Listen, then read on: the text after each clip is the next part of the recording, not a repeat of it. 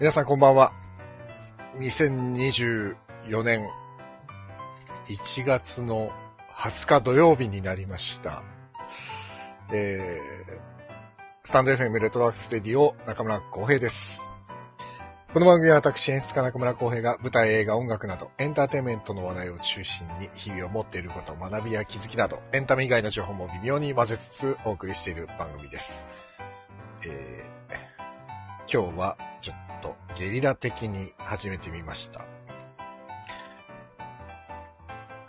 ずいぶん遅い時間なので、もうお休みの方もいらっしゃると思いますが、あ、ナオミさんこんばんは。ありがとうございます。えーと、急にゲリラ的にやってみました。っていうのは、今日はね、ちょっと、もうだから壁紙も用意できてないぐらい、さっき帰ってきたばっかりなんですけど、これ、この後ろのイラストこれなん、なんだと思います？これ。まあもうタイトルで書いちゃってるんですけど、騎士団のね、今日ギグに行ってきたんですよ。ギグツアー。えー、推しの古文っていう。ふざけてますよね。推しの古文っていうライブに行ってきて。あの、騎士団と一緒に活動している微熱男児の西織淳平さんに声かけていただいて、久しぶりにライブ見ましたね。舞台、あの演劇以外の。上がったなめっちゃ面白かったな久しぶりに。もう、綾野浩二翔っていう人は、まあすごいですね。天才なんだな、と思いました。本当に。す、そ、凄ましいなと思って。なんか、人を楽しませることに、なんていうのかな。もう、天賦の才があるというか、ああ、エンターテインメントってこういうことだよなと思って。で、まあ、淳平さん、あの、まあ、ここにも出てくれてた西織淳平さんが、まあ、そのライブの演出的な部分を団長と一緒にやってて、で、まあ、岸田のライブってこう、ちょっとコントというか、まあ、コントって言ったら怒られるのかな。まあ、コント的、芝居的な要素も入ったりして、その本も団長と淳平さんで書いて演出もしてるんですけど、まあ、これが、まあ面白い。すごい才能だなと思う、本当に。まあだから、あの、団長の多分こう、ある種、こう、天才的な、この、アイディアというか、変態な部分を、淳平さんがちゃんと活字にして、演出してってやってるんだなと思うと、まあ、すごい組み合わせだなと思いますね。もう、で、なんか、久しぶりに、もういろんな人に会えて、その、SMA 関、ソニー関連の、まあ、マネージャーさんとかいろんな人に久しぶりに会えたから、なんだか懐かしかったですね、本当に。本当皆さんに会え会えてよかったなと思って今日は。いやー、ライブはいいですね。この前演劇の話ばっかりしたんで今日はもう、ちょっと、せっかくだから音楽の話と思ったんですけど、なんか、あ、誰かいないか？誰か、あの、あ、そう、あんまり見ないようにしてんだ。あの、前回も言ったんですけど、俺喋ってもいいぞ、私喋ってもいいぞっていう人いたら手挙げてくださいね。僕はもうパンとすぐ招待しますから。こっちから声かけるのはもうやめたんで、喋ってもいいぞっていう人いたら、まあいなかったら一人でずっとダラダラ喋るんですけど、今日多分僕急に始めちゃって何の告知もしてないんで多分、そんなに初めて聞く方もいるのかもしれないから、なんとも言えないんですけど、多分来週の土曜日、一週間後かな、もう最後にしようと思ってて。なので、あ、来、明日、明日じゃないや。まあ今日日またいだんでもう明日か。日曜日に今ついてる舞台の千秋楽なんですよ。あの、最後。なので、それが終わったらね、月曜日からできれば、ほぼ毎日一週間はやりたいなと思ってはいるんですけど、今日はでも本当に騎士団のライブ、っていうかライブ生のライブを久しぶりに見て、ちょっと良かったなそう、すごい良かったなやっぱ、何ですかね、エネルギーもらえますね。耳、耳はすごいキーンってなってるけど、耳鳴りが。でもやっぱりいいもんだなと思いました。うん。勝手にこう踊っちゃう感じっつうか。なんだなまた、ちょっと演劇とはまたちょっと違うじゃないですか。違うんですよね。そう。ただなんか、その、記者の場合って、その、ちょっとストーリー性がある要素も入れたりするから、なんか、ちょっと面白おかしなコントを見ながら音楽聴いてるみたいな、すごいいい感じなんだよな。最近、その、まあ、騎士団は、もうね、10年くらい前からソニーで、あの、仕事をしてる時から、よく仲良くしてもらってたので、あれなんですけど、最近の皆さんの推し、推しの音楽つか、ミュージシャンとかって、どなたかいます？今、ナオミンさんしかコメントくださってない。ごめんね。ナオミさんに直に聞いてるみたいになっちゃうけど、どなたか、最近の推し、推しのミュージシャン。僕は誰だろうな最近。最近、あ、でもまあ僕はずっとあいみょんは好きなんで、もう本当にね、あいみょんのライブには行ったことないんですよ。やっぱ行く勇気がなくて、誰か一緒に行こうよっていう勇気もないし、一人で行く勇気もないんで、行ってないんですよ。ずーっとだから、あの、曲だけ、聴いてるだけ。お、ナオミンさん最近？そう、最近誰だろうな我々40代だと、誰だろうね。最近わかりません。ですよね。そうなんだよね。夜遊びとかね。夜遊びってやっぱすごいな、と思う。でも、そう、よ、うちら40代、我々40代ってやっぱ、なんだろうね。僕らが20代の時は多分40代の人たちは、え、あ、ちなみに、ナミさんが今まで、ナミさんがちょっと、直ね、直になっちゃってるんですけど、一番ハマったミュージシャンって、今まあ、もちろん聞いてくださってる方でコメントくださったら、それはそれでありがたいんですけど、今まで一番ハマったミュージシャンって誰ですかね？皆さんの。僕は誰？あ、イエローモンキー、いいですね。イエモンか。イエモンいいですね。サブマリン。おサブマリン、サブマリンまさきくん。ありがとうございます。ベースボールベア、いいじゃん。17歳？聞いちゃった ?17 歳。あら、ベースボールベア。なるほどね。か、ベースボールベアね。あチコちゃん。こん、チコちゃん、いや、うわ、久しぶり。一年ぶりぐらいじゃないですか。すごい。びっくり。いやー、ありがとうございます。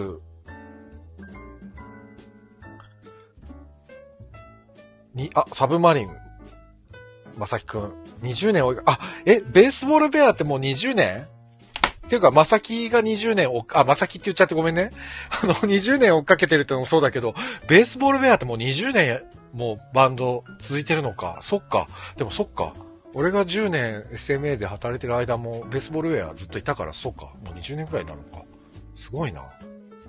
あ、ちこちゃん、お久しぶりです。終わっちゃうんですか？そうなんですよ。もう終わっちゃおうと思ってるて。うわー、すごいなご無沙汰してます。いや、お元気ですか？いや、嬉しいです、嬉しいです。ああ、なかなかタイミング合わなくて、ああ、そうなんですね。いや、嬉しい。いやいやいや。そうか。ベースボールベア、イエロー、イエモン。あ、坂本さんもこんばんは。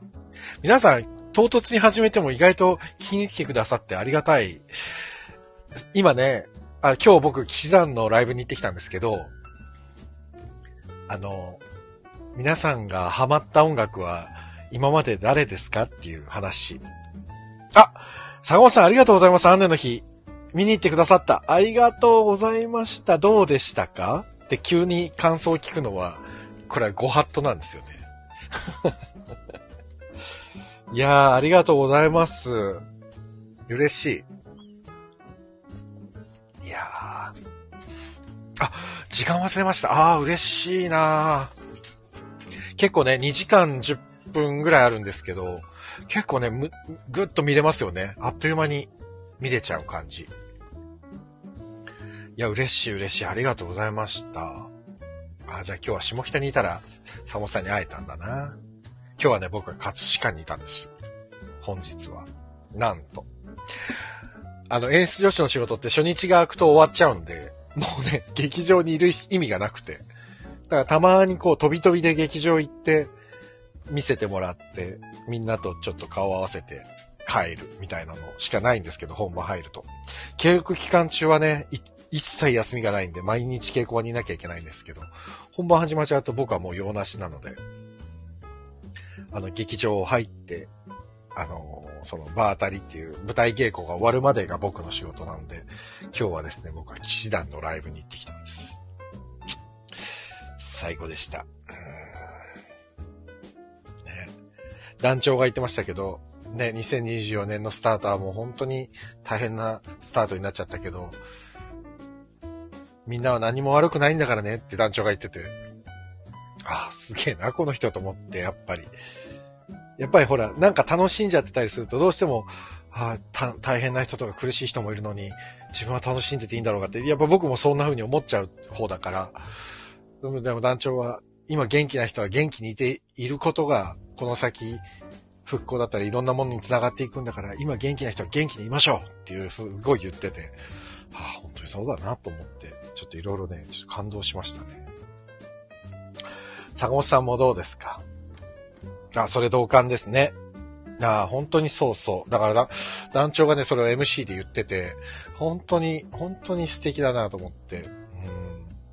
だもう目いっぱいみんなを楽しませることだけをしますって言って、スタートで、もう、素晴らしかったな MC もすごいいいし、構成も素晴らしいし、まあその構成を淳平さんがやってたりするからね、やっぱ淳平さんもすごい才能だなと思って、当に素晴らしかったなうん。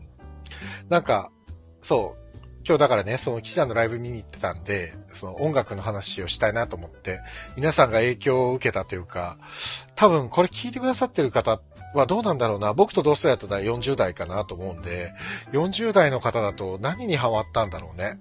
僕はね、中学の時に、あの、すごい好きだった子がビーズが好きだったんで、ビーズか。ビーズが好きだったんで、ビーズばっかり聞いてましたね。あとね、ドリカムね。ビーズ、ドリカム。聞いてたな中学の時は。坂本さん、大学の頃、ワンズ ワンズって懐かしい。ワンズ、ワンズって久しぶりに聞いたわ。でもワンズって、あれ？ワンズって解散してないですよね。まだね。ちゃんと結成、活動してるよね。一回解散したけど、またやってんですよね、ワンズってね。懐かしい、ワンズ。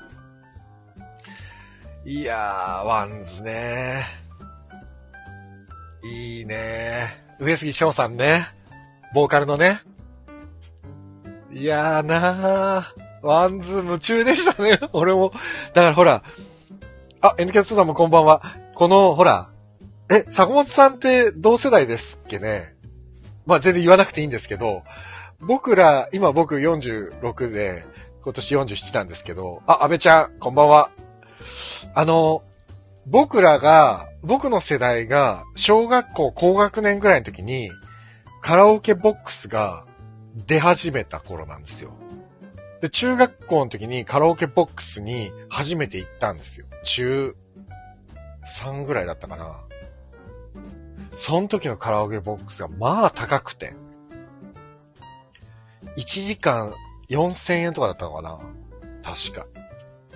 もう、もうね、値段の設定がもういかれてて。なんかクラスメートみんなで、みんなでっていうか男たちで10人くらいで行ったのが多分初めてだったかな。相模大野のなんかち、ちっさいカラオケボックス。あ、そうそう、コンテナのカラオケボックスでしたよね、昔ね。そう。そう、カラオケボックスっていうかコンテナみたいなところだったって、もう本当に同世代だわ。そう。で、あの、妻の実家の方の、ちょっとこう、あの、地方なんですけど、は、コンテナのカラオケボックスが、つい数年前までまだあったんですよ。変わらずに。ただなんか、機材が新しくなって、ドアから入らなくなったらしくて 機材がちょっと大きくなって、で、その昔のドア、昔のコンテナの、その扉のサイズより大きくて、入らなくて、コンテナをやめたっていう話を聞いて めっちゃ面白くないですかこれ わ、すごいと思って。ねえ。そうそう、コンテナ。だから当時、それこそ、えっ、ー、と、カラオケボックスが出始めの頃でめっちゃ高くて、行って、それで、みんなで10人くらいで行って、3時間とか行っちゃうと、それでも1万2000円くらいでしょ？で、10人で行って1人 ,1 人1200円。中学生にとって1200円って結構高額ですからね。当時。あ、もうこれはね、結構勇気いったね、行くのは。ああ、そう、レーザーディスクの頃ですよ。だからあのね、いいガシャ、いいガシャって音が聞こえるんでね。で、数字入れてもね、しばらくかかるまで、音楽がかかるまですげえ、時間かかるんでね。懐かしい。いや、当時も、当時もね、あれだったんで、その、ビーズばっか歌ってて、当時。ほんと影響されやすいですよ。今日行かれてたんですね。そう、今日、今日はね、あ、どっち？坂本さん？俺？今日は僕は騎士団のライブに、坂本さんは、え、アンネの日を見に行ってくださったということですわ。ねえ。そうなんですって。ありがたいですね。本当に。いやー。あー、ビーズ、だから本当に、本当に、全く一緒ですよ。ビーズはバ、ランでドハマりって全く一緒。ラン、ラン、ランってアルバムね。懐かしい。あ、今日、え、行ってました？氣志團なんだ？じゃあ、ニアミスでしたね。僕も行ってましたよ。ねえあの、運動量ね。もうあの、映像出てきたじゃないですか、映像で。映像で、あの、テレアさんが、っていうあのネタの映像の、あの女の子とか、もう僕がレッスンやってた子なんですよ。だからもう本当にね、騎士団に行くと、スタッフさんとかも知ってる人ばっかりだから、本当になんか、いい、なんか懐かしい感じがしました、今日。本当にね、嬉しい、嬉しい。楽しい時間でしたね。最高ですね、ライブは本当に。うん。いやー、でもビーズのランってもう懐かしいな。ランにね、入ってたね、えー、っと、ランってアルバムに入ってた一曲が、一曲をね、僕は確かね、高校の文化祭でやったんですよ。あ、違う、ランじゃなかったかな？ランのアルバムじゃなかったかな？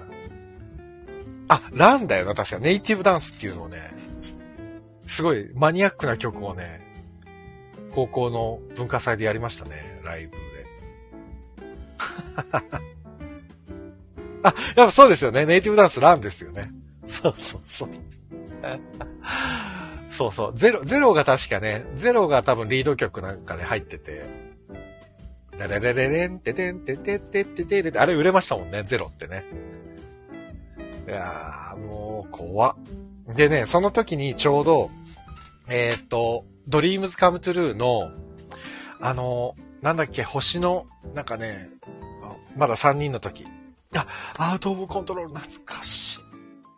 ドリカムのさ、当時の、その頃のアルバム。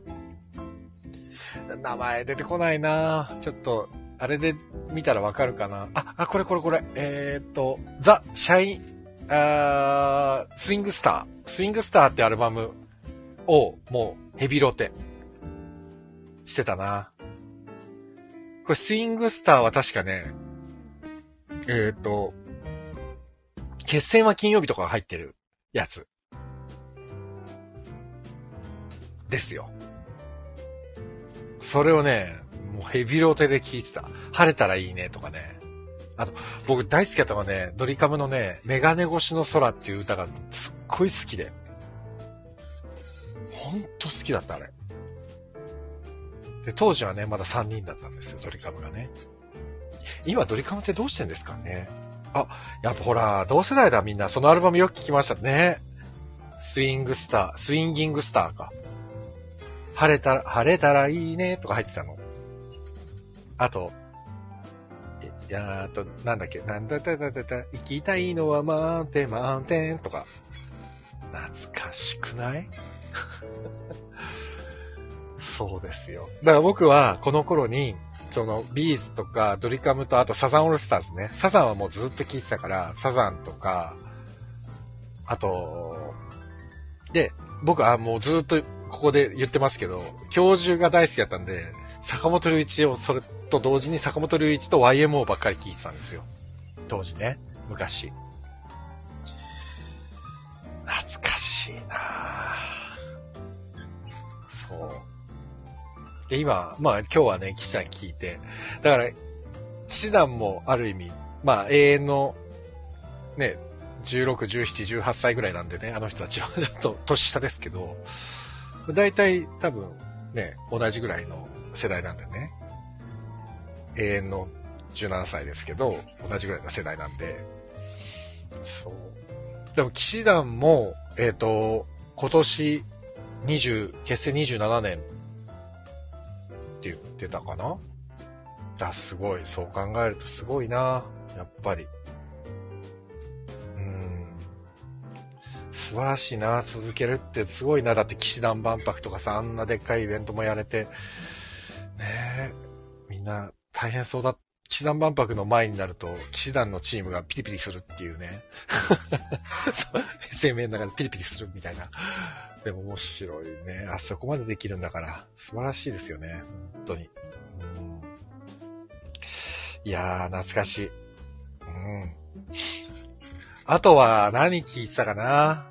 当時。90、93、1993、4年ぐらいなんでね、90年代のヒット曲だと、90年代だと何があるんだろうな。あー。なるほどね。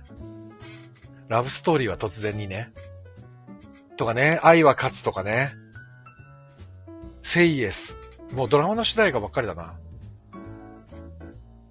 あと、涙のキッスね。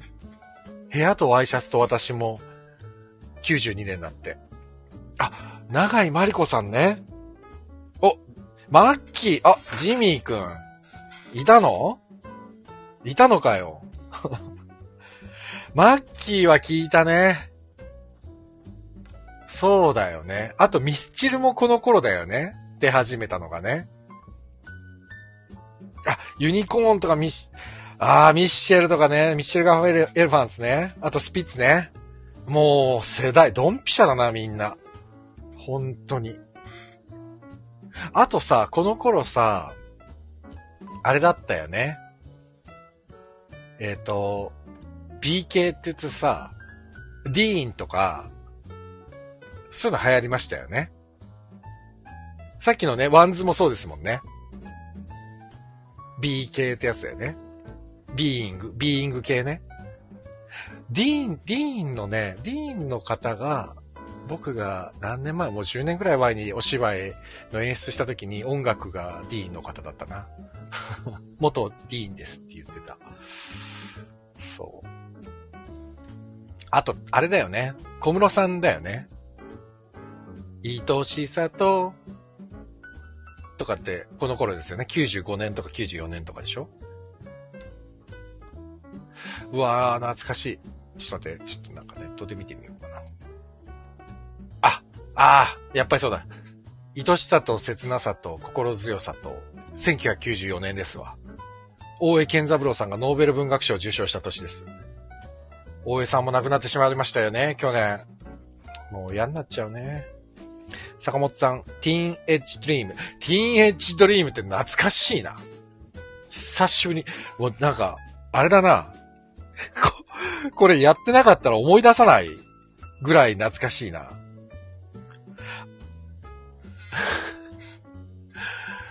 なんだかなティーンエイジドリームって、あー、そうか。ディーンなディーンも、本当に一時期すごかったですもんね。本当ブームと、ブームじゃないけど、すごかったよね。あとはだ、ウエストエンドプラスユリ。ウエウエストエンドプラスユリ。そうやなそうやなえー、サブマリン。サブマリン、まさきくん。地方の高校生やったんで、憧れ込みで渋谷系をよく聞いてた。渋谷系ってどういうやつ？渋谷系って何？渋谷、渋谷系って何？誰、誰、誰？渋谷系って。あ、そうだよね。ジュディマリとか、パフィーとか、あ、渋谷系ってお酒のことか。ああ、確かにね。今日歌ってたな、団長が。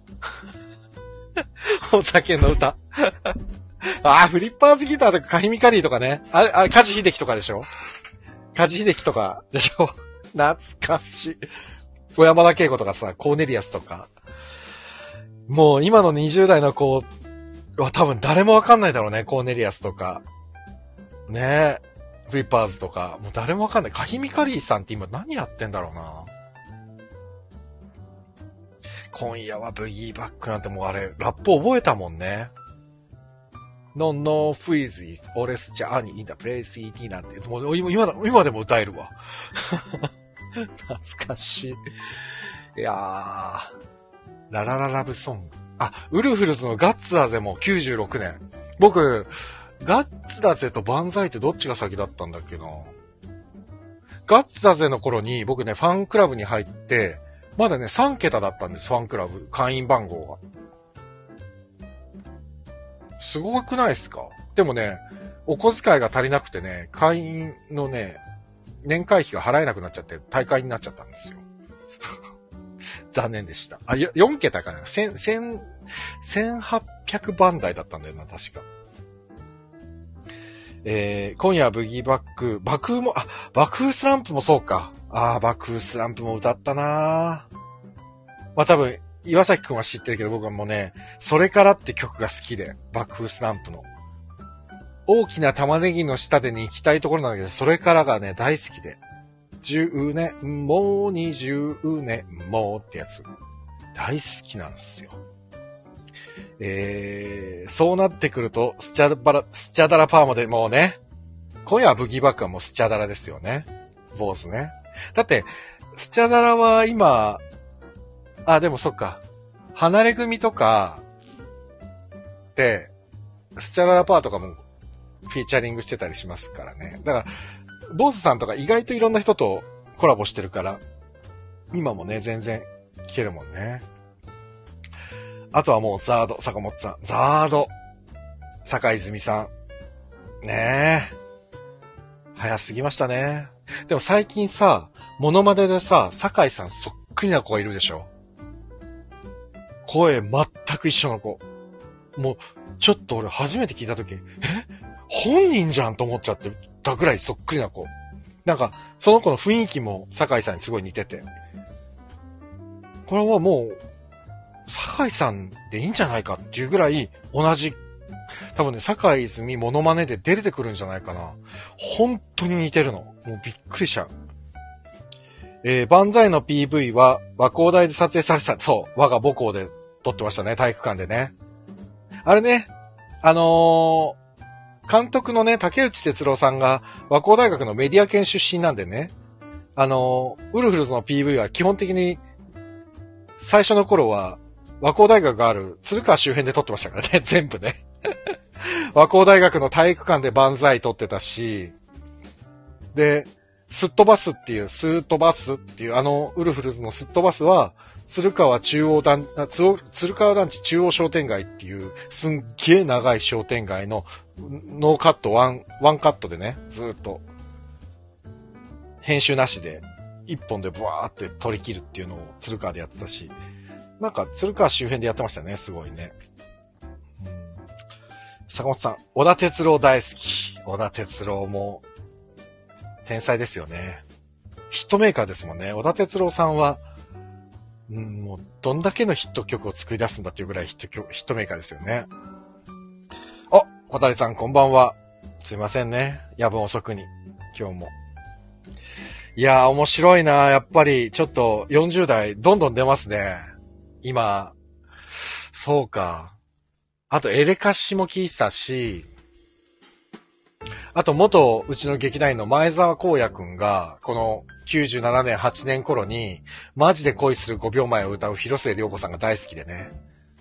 それもすごい覚えてますよ。等身大のポスターみたいななんか持ってたもんな、荒野。これ今俺がこれ言ってんの知ったらすっげえ怒るんだろうな。でも言っちゃう、もう。当時広末にドハマりしてた荒野くん。えー、坂本さん、どれだけ世界中の誰よりきっと歌う世界中のね。これワンフレーズだったら怒られないのかな？スタンド FM もね、あの、原、原版を流しちゃいけないんだけど、カバーだったら流していいんですよね。だから自分が歌えば。ただ、それもね、著作権申請しなきゃいけないんですけど、この、一小節にも満たない感じだったら大丈夫なのかな？ちょっとわかんねえな。ワンフレは大丈夫です。あ、よかった。じゃあ大丈夫だ。終わりなき旅。西へ東へ。あー、ラルクアンシェルとかね。あと、コッコ、キロロ。シャムシェイドだって。いやー。ナオミさん、ジュディマリとかグレーのプロデューサーの佐久間さん好きだったな。ジュディマリ、ジュディマリは最高だったね。ジュディマリは最高。で、グレーはね、みんなカラオケでハウエバー歌おうとしてね、高すぎてね、わ、テルってこんなに歌うまかったんだってみんな愕然としてましたよね、当時ね。こんな高い、凄まじい音域を歌ってたのか、あの人はっていうさ。答えさん、広末涼子さんへの恋は誰もが通る道ね。あー、シーソーゲーム、シーソーゲーム。これもそうか。これも95、6年ぐらいですよね。多分、シーソーゲームってね。うわー、そうだよね。あれだ。広末、そうね、広末涼子。そうだよね。シーソーゲーム。あとあれだ、オートマティック。宇多田ヒカルさんのね、オートマティックも90年代。で、俺今ちょっと見てて思ってびっくりしたんですけど、坂本龍一教授のエナジーフローって、あの、リゲインの CM で、タンタンタタタタンって、あれ、あれ99年なんですね。もっと最近だと思ってたけど、ずいぶん古い曲なんだな。ていうか、99年ってつい最近な感じするけど、もう、24年前なんだね。99年が24年前なんだよ。99年の7月に地球は滅んでたはずなのに、まだ続いてますね。99年の7月に大王が降ってくるって言ってたのに。ノストラダムスの大予言で。今もうノストラダムスの大予言すら多分20代の子は知らないでしょうね。もう戦慄でしたよね。小学校の時ね。ノストラダムスの大予言まであと何年だってみんな本当にドキドキしてたもんね。何だったんだろうね、あれは。あと、なんだ、マヤ、マヤ歴のマヤ歴で2038年が世界が終わるとかっていうさ、もうさ、なん、なんなんだろうね。いつになったら来るんだろうね、大王は。来ないね。本当に不思議だわ。ああいうのみんな信じてたもんな。坂本さん、後藤さんバイバイ。後藤さんバイバイって何？後藤さんバイバイってなかったっけ？あ、後藤さんバイバイ俺わかんない。後藤さんバイバイ。なんだっけ？お答えをお待ちしております。あ、ノストラダムスの著者なの？あ、そうなんだ。あれ何だったの？本当にノストラダムスって何だったの？あの子供たちの無駄な、あの不安、あ、わかった、この、あ、わかった、後藤弁さんだ。はいはいはいはいはい。ノストラダムスの大予言のね。はいはいはいはい。あ、本当に何だったんだろうな、あの、みんなの、みんなを不安にする。あれ、あれは何だったんでしょうね。ほんと面白かったな、でも。なんかそう考えると、1990年代って、随分平和だったなと思う。今考えると。あ、みんな宿題しなかった。わかる。どうせ終わるんだからしなくていいよみたいになってたね。すげえよな。でも、へ、なんかさ、そういう予言をみんなでワクワクドキドキしながらさ、で、平和な時代だったなと思う。本当に。まあ、今の子供たち、今の小学生、うちの娘もそうですけど、今の子供たちは子供たちなりできっとワクワクドキドキすることをなんか見つけてやってるんだろうけど、でも、なんか、そう、カラオケとかもそうだけど、最近歌うまい子が異常に多いじゃないですか。歌うまい子。でもあれって、我々のね、40代の世代って、それこそ中学校ぐらいの時にやっとカラコンテナのカラオケボックスができ始めて、で、もうバカ高くてあんまり行けなくて、で、そんなね、頻繁に行くような場所じゃなかったからカラオケボックスが。どっちかっていうとボーリングに行った方がまだ安いんじゃないかみたいな時だったから、でも今の子たちって30分50円とかでカラオケって今行けるらしいじゃないですか。そうなるとやっぱり歌う機会が多いから、どんどんどんどん上手くなりますね。やっぱりね。あ、えっ、ー、と、小平さん。でも、地下鉄サリンって90年代ですかね。坂本さん。あ、そうです。日比谷線、霞ヶ関。駅。あ、えっ、ー、とね、地下鉄サリン事件は94年かな？あれえっ、ー、と、あ、94年だった、95年か。あれ、サリン事件の年の1月の17日が、阪神淡路大震災だから、今年阪神淡路大震災から、えっ、ー、と、29年なんで、だから、95年かなすごい年だったんですよね。95年も。1月に、その、阪神淡路大震災があって、で、3月に地下鉄サリン事件があったんですよ。95年は。だからもう95年は多分もう本当にとんでもない年だったんですよね。そうそう。阪神大震災もそうです。そうそう。そうなんだよね。すごい年でした。95年は、だから、なんだ、流行ってた曲は。あ、そうやなーと。H ジャングル with T。ウォーウォートゥナイト。あと、岡本真代さんのトゥモローとかね。ずるい女とか、ロビンソンとかだ。あと、シーソーゲームが95年だ。うわー、すごいな。ラブラブラブもそうだ。ってことは、95年が愛していると言ってくれの時ですね、ドラマ。あれも良かったよね。最高でしたよね。ナオミさん、中年はカラオケに行くと声量がすごくな んでなんだろうね。やっぱな、あ、あんまり慣れてないからだろうね。あ、若者は聴かせるように歌うのです。確かにそうだね。自分が気持ちよくなるために歌うんじゃなくて、人に聞かせるために歌うんだよね。だからみんな歌うまいんだよね。それはそう思うわ。今すいません。僕ね、騎士団のライブでね、協賛が、協賛というか、スポンサーがね、サントリーさんでね、生ビールを帰りに配ってたんで、今それをいただきながらやっています。すいません。そう。坂本さん、あと TRF ね。だからやっぱり小室ファミリーですよね。あれ？相川七瀬さんって小室ファミリー？違うかあの人は違うのか。ロビンソンのスピッツなのか、スピッツのロビンソン。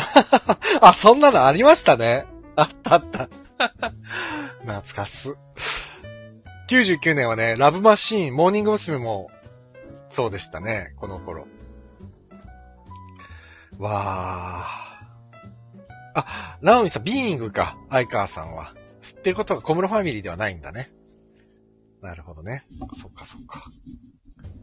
Being って一時代築いたもんな、当時。 Being もね、バーニング系列ですもんね。バーニング事務所系列ですよね、確かね。B がつく事務所はみんなバーニング系列だって当時言われてたな。今もそうか。白い雲のように。猿岩石。これ97年。僕が大学1年の時だな。97年っていうと。だこの頃からやっと、あれだ。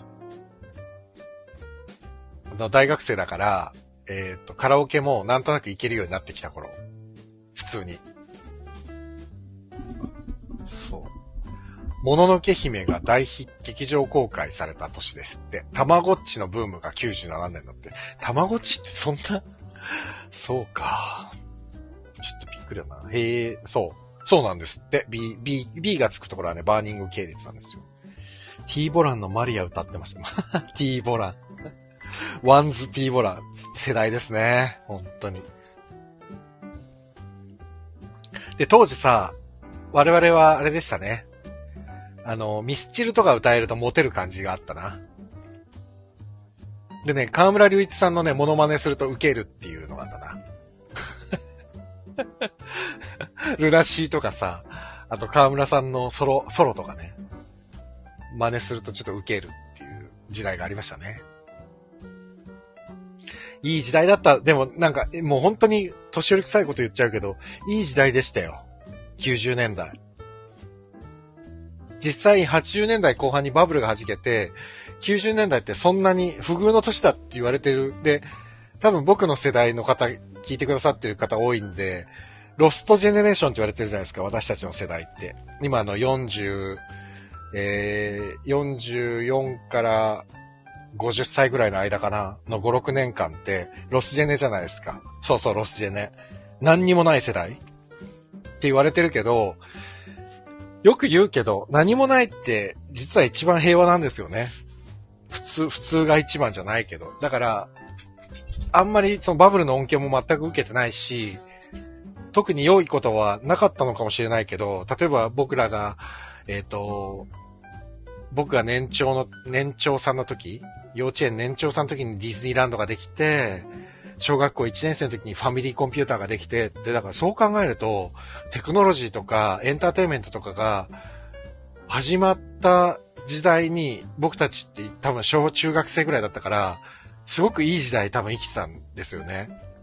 で、携帯電話がなかったから余計な変な情報も入ってこなかったし、すごくね、いい時代だったんですよ、きっ。えー、小谷さん、あと藤井フミヤさん、 TRUE LOVE。TRUE LOVE はね、高校生の時ですね。まだ覚えてる。高校でね、ギター持ってて、 TRUE LOVE の練習した記憶がある。じゃーん、じゃーん、じゃーん、たーたーたーんってやつ。イントロそうですよね、確かね。そう、ロスジェネですよ。坂本さん、 Tomorrow never knows 歌うとモテモテ。そう。ミスチルのね。でも、 Tomorrow never knows も難しかったよね。ナオミさん、ドラマも面白いのたくさんありましたね、今思うと。とんでも設定のものも含めて。そう。ね今クールのやつって見始めてます？ドラマ。僕、あの、永野芽郁ちゃん結構好きなんで、あの、ハコヅメからすげえ、すっげえこの子面白いと思って、ずっと追っかけてんですけど、永野芽郁さんが出てる、君が心をくれたからっていうドラマを、見は、見たんですよ。1話目を。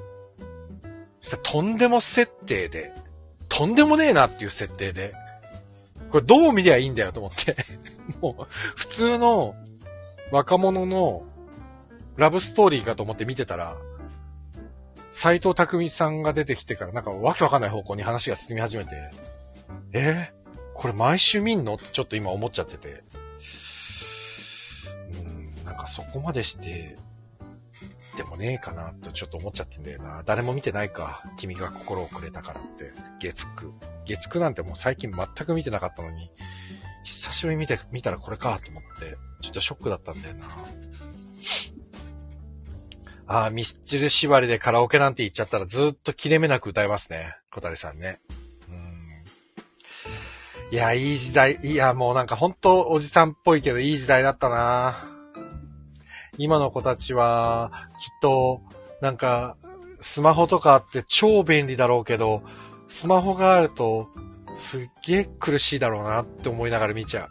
誰からも、誰とでも繋がれるし、誰とも繋がれなくなるし、嫌な、嫌な時代だな。で、物価高いし、お給料良くないし、買い物できないし、税金高いし、ここから辛い時代が続きそうだなって思うとちょっと、ね。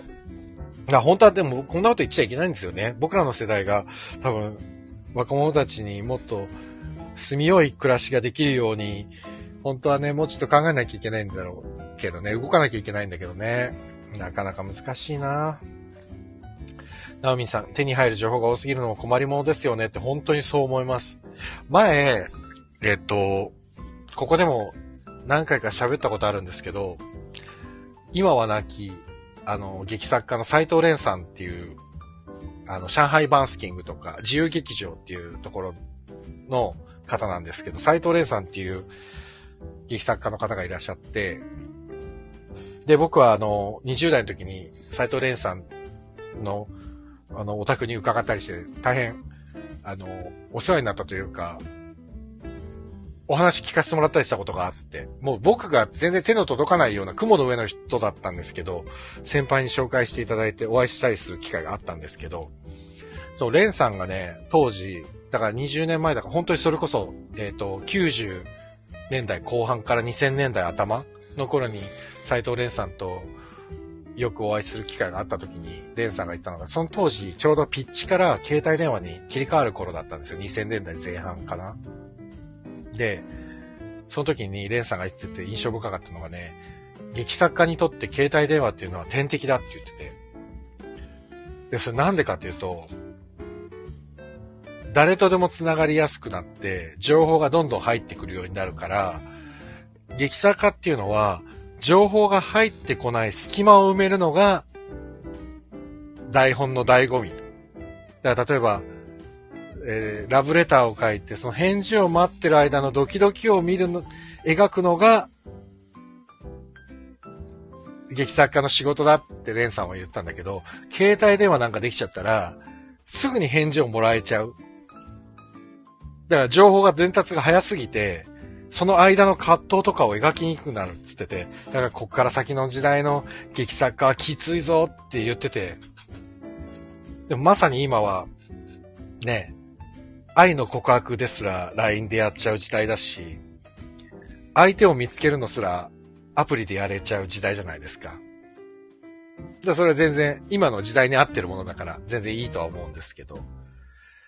ただね、その不便が、不便が生み出した感情っていうのがもうないですよね。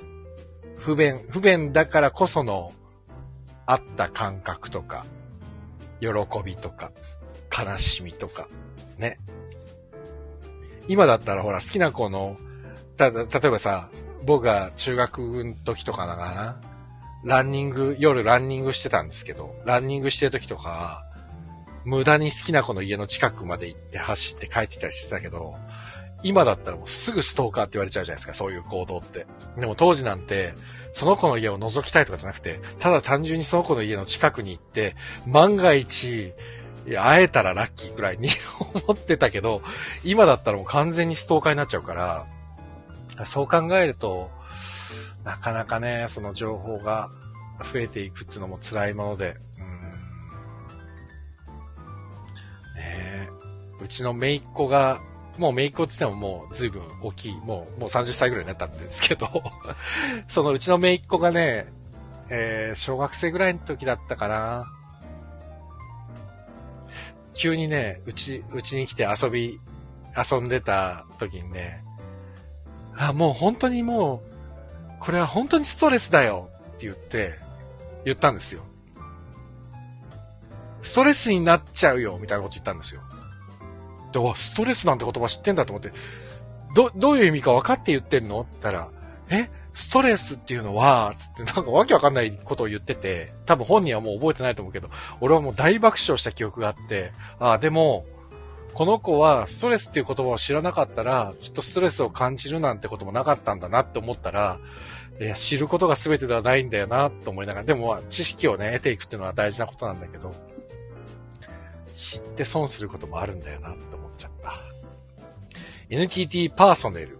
パーソナルパーソナル、NTT パーソナルね。あと、えー、J フォンね。東京デジタルフォンから J フォンになって、ボーダーフォンになってソフトバンクになってますからね。僕ずっと、あれですよ。昔ね、東京デジタルフォンの時からピッチ持ってましたよ。今キャリアソフトバンクなんですけど、そのままずっとですよ。何年俺はソフトバンクにお金を落としてるのか。彼女に電話かけると親父が出た時代。そうそうそう。懐かしい。もう最後のね、最後の一番、人って桁がね、最後の一桁が押せなくてね、押せないというか回せなくて。うち黒電話だったんでね、小学生の時。懐かしい。黒電話ですよ。あれ、黒電話今かけ方知らないんですよね。子供たちね。えー、小谷さん、不登校増えているのもやっぱり人との距離が、距離感が難しくなってるんだなと現場からも、あ、もう本当にそうだと思いますね。うん。そうそう。まさにそうですよね。坂本さん、当時、移動。移動。KDDI の前ですね、移動。あと、ツーカーとね、ツーカーと移動がありましたね。KDDI、KDDI ね。私の携帯メールアドレス、ボーダフォン。嘘でしょ？俺もね、ボーダフォンだったんですよ。しばらくずっと。t. ボーダフォンだったんです。東京の t ね。アットマーク t. ボーダフォン。もうダメになっちゃった。携帯変えたらね、消滅しました。DDI ポケットとかあったね、デジタルフォン。うーん、懐かしいなでもそう、なんか昔ばっかり振り返っちゃいけないんだけど、確かにいい時代があったんだよなって今考えても思います。うん。ね。いやー。音楽の話をしてるつもりが、いつの間にか懐かしむ時間になりましたね。あ、懐かしい。坂本さん。今の京志郎が東京ジーゼロフォンに CM してた。あったあった。懐かし。してたわ。うわ懐ほら、みんな同世代だわ。ここら辺。いや、いいですね。いいですね。いいですね。リバ40代ですね。最高じゃないですか。まあでも、ね、これからどんな世界になっていくんでしょうね。怖いような、楽しみなような。うん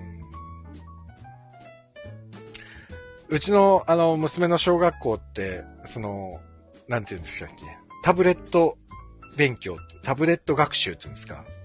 それがない、全くないんですよ、うちの 娘の学校は。今、流行りに流行ってるタブレット学習ってのも一切してなくて。だから、まあ、その代わり家では多少触らしてるんです。今後、人生でね、社会に出た時にタブレットが当たり前に使えるっていうのが当たり前の時代になりそうだなと思ってる、まあ、いるんで。ただ、確かに僕は学校で無理してタブレット使う必要はねえかなって、どっちかってと思ってたんで、まあまあ、今のやり方に関しては全然文句も何もないんですけど、なかなかやっぱり難しいっぽいですよね。その、使えるがゆえに、あのー、家でタブレットとか置いとくと、どんどんどんどんこう、情報を得られちゃうから、で、ほら、そのセキュリティとかさ、子供が見れないようにとかっていう設定したところで、今の子はもうみんな慣れてて賢いから、パッパパッパその解除できちゃうとかね。そういう話聞くと、うーん、もうなんかコントロールできないところになっていっちゃうのかなと思ってちょっと怖いですね。うん、今むしろ PC 使えない子が、使えない子が出てるとか、あ、そうなんだ。いやー、まあでもタブレットって便利だからな。今携帯電話だってもうスマホ以外ないですからね。もうほぼガラケーなんてもうないもんね。ってことはスマホだってもうあれコンピューターですもんね。パソコン持ってるようなもんですもんね、スマホもね、タブレットも。うん、どうなんだろう。でもまあまあ便利になることは悪いことではないから、使い方ですよね。どう使うかが大事なんだよね。あとどう、その、教育も含めて、えー、誰かが紙は読むもの、画面は見るものって言ったけど、なんとなくそんな感じがするので、なるほど。えー、サモさん、みんなフリックでローマ字打ちて、あー、漢字も書けなくなってるって言いますしね。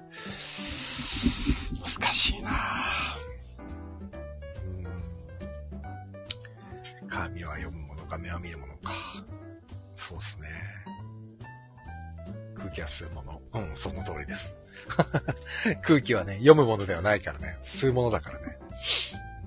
リーガルハイのドラマで確かあったな、そのセリフが。いやー、まあでもちょっと考えちゃうけど、まあ時代は進んでいくものですからね、それをだからどううまく付き合っていくのかっていうところ。で、きっと子供たちに対してのその学習、今のアンネの日っていうその、今僕があの、ついてた作品、今日坂本さんが見に行ってくれた、アンネの日っていう作品とかもそうなんですけど、その、知ること知ることとか知識とかっていうのが、すごく大事なんだけど、ね、知らない、知らない、なんか、例えば、アンネの日だったら生理の話なんで、男性の僕からは本当に知らない情報ばっかりだったで、これは知るべきことだっていうのが分かったんですよ、今回。知っておかなきゃいけないものなんだって思った。ただ、で、そういう知りたい知識を、まあ、アンネの日だったら舞台で得られる。で、誰かその専門的な人と話したら得られる。でも今は手元で全部得られるじゃないですか、情報は。で、これね、すごくいいことなんだけど、このネットワークの世界って、得られる情報が全部正しいかっていうと、またそれ別の話じゃないですか。間違った情報だったり、ミスリードする情報もたくさん転がってるわけで、それを取捨選択できるのは大人はできるけど子供はできないじゃないですか。やっぱりどうこう、教育していくのかっていうことですよね。で、そのタブレット学習とか、このアンネの日とかも見ててね、あの途中で性教育の敗北みたいな言葉がぴょんって、まあセリフではないんですけど、出てきたりするんですけど、それこそ本当に男性が今まあ、まあ、性差について考えるっていうのも、この作品のテーマではあった、あると思うんですけど、その男性が女性の生理に関してあまりにも知識がないっていうのは、日本の性教育の敗北じゃないかっていう感覚なんか、ほら、生理っていう言葉を口に出すのすら、ちょっとはばかられるっていうのって、これって実はあんまりよろしくないですよね。本当はね。うん。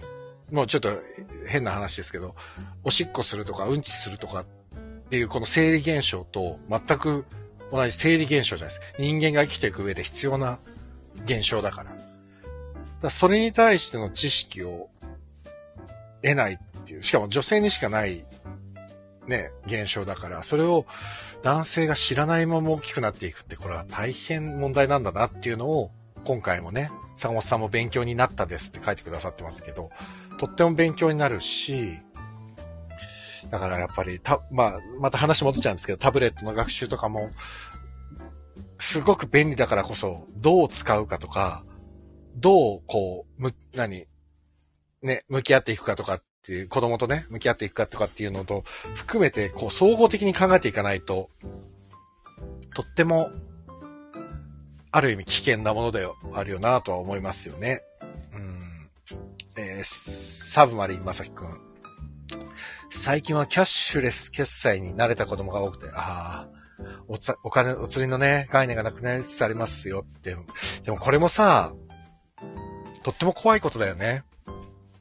お金の価値ってさ、ある意味こう、効果を、とかさ、紙幣を持つことでさ、すごくリアルに感じるけど、キャッシュレスってさ、ピッだけだからさ、お金って湧いてくるもんだと思っちゃうよね、あれね。ちょっと怖いよね。そのお金の価値っていうものを、例えば1時間、ね、僕らが中学生とか高校生の時初めてバイトやろうとした時って、時給650円とか700、700円いってなかったら680円とかで、1時間で680円稼ぐのってこんなにきついのかよって思ったっていうこの感覚を、ね、まあバイトしたりしたらわかるのかもしれないけど、ね、小さいうちにその感覚ってすごいすごい、ね、どうやって子供、今の子供たちは学んでいくんだろうなっていうのも、すごく怖いね。キャッシュレスね。便利だけどね。小谷さん、日曜行きます。あ、ありがとうございます。日曜日はね、多分僕いますよ。会場に。小谷さんまた会えますね。ぜひ。え、サモさん、昔みたいにお釣り100万円って聞けない世界ね。本当ですね。僕ね、えっ、ー、と、小学校に入る前か、おじさん、親戚のおじさんもう亡くなっちゃったんだけど、親戚のおじさんにね、中学校ぐらいの時に言われてね、すごい自分で自分にゲラゲラ笑ったんですけど、おじさんが多分500円玉を、あのお年玉でくれたんです。ポチ袋に入れて。そしたら僕ね、幼稚園の時の僕はね、それを開けて500円玉出してね、あ、お釣りが入ってるって言ったらしくて、それね、もう何年も何年もそのおじさんに、浩平ちゃんはね、小さい時、あの、500円玉をお釣りって言ってたんだよって言われて、ああ、でも多分、それはお釣りを見てたからさ、親がお金払ってるのを見て、お釣りで効果をもらってるのを見てたから、それお釣りっていう言ったんだろうなと思って。でもまあ、ね、今はね、親もピッて払っちゃったりするから、ね怖いなどうなるんだろう。大学生の甥っ子ですらお金は湧いてくると思う。大学生ってこれから日本の経済を担っていく子たちじゃないですか。危ない危ない。怖い怖いよ。いやーでも、なんか音楽の話からいろんなところに飛んでいきまして、もうこんな時間になりました。1時間も喋ってしまいましたね。というわけで、ここら辺で今日はお開きにしたいと思います。えー、特にどなたからも手が上がりませんでしたので今日は一人でペラペラ喋りましたけど、ちょっと、うーん、まあ、できるだけ今週やろうと思ったけど、やっぱりなかなか難しいですね。この時間に日々やるのは。来週最後の一週間って考えたらできるだけ毎日やりたいけど、もうそれも確約ができないんで、まあこのぐらいの時間になるかもしれないですけど、やれるだけ一週間頑張ります。えー、あ、サモさんありがとうございました。楽しかったですと。ナオミさん、時代に振り落とされないように新しいことにもしがみついてやる所存です。そうっすね。えー、ナオミさんありがとうございました。えー、サモさん、あ、さ、あ、なんだ、参加するの忘れてたんだ。まあ、サルくん遅いよ。今来たのか遅い。もう今日は終わります。はい。なんで、えっ、ー、と、皆さん、明日、明後日と、東京も、雨、もしくは、まあ雪はなさそうですけど、寒いそうですので、東京近郊の皆様、どうぞ、あったかくしてお過ごしください。コメント楽しすぎて。だから、なんなんだろうね。僕のこのライブ配信は本当にコメントが来ないで有名だったんですけど、僕はこうやって話しかけちゃえばコメントしてくださる、しやすくなるのかなそうしよう。じゃあ、今後は。これ、コメントでもね、会話してるようなもんですからね。小谷さん、日曜日お待ちしてます。ナミさん、ホッタマさん遅いってね。あ、ヘパさんもありがとうございました。ほら、マサルくん遅いよ。というわけで、今日はここまで。えー、また、えー、明日、明後日、まあ、月曜日にはできればいいなと思ってますので、月曜日にはやりたいと思ってます。またお会いしましょう。すいません。遅くまでお付き合いいただきまして、誠にありがとうございました。お相手は中村浩平でした。おやすみなさい。ありがとうございました。さよなら。あ、安倍ちゃんも。ありがとう、安倍ちゃん。聞いてくれてたんだね。おやすみ。あ、参加ぜひお待ちしてます。さようなら。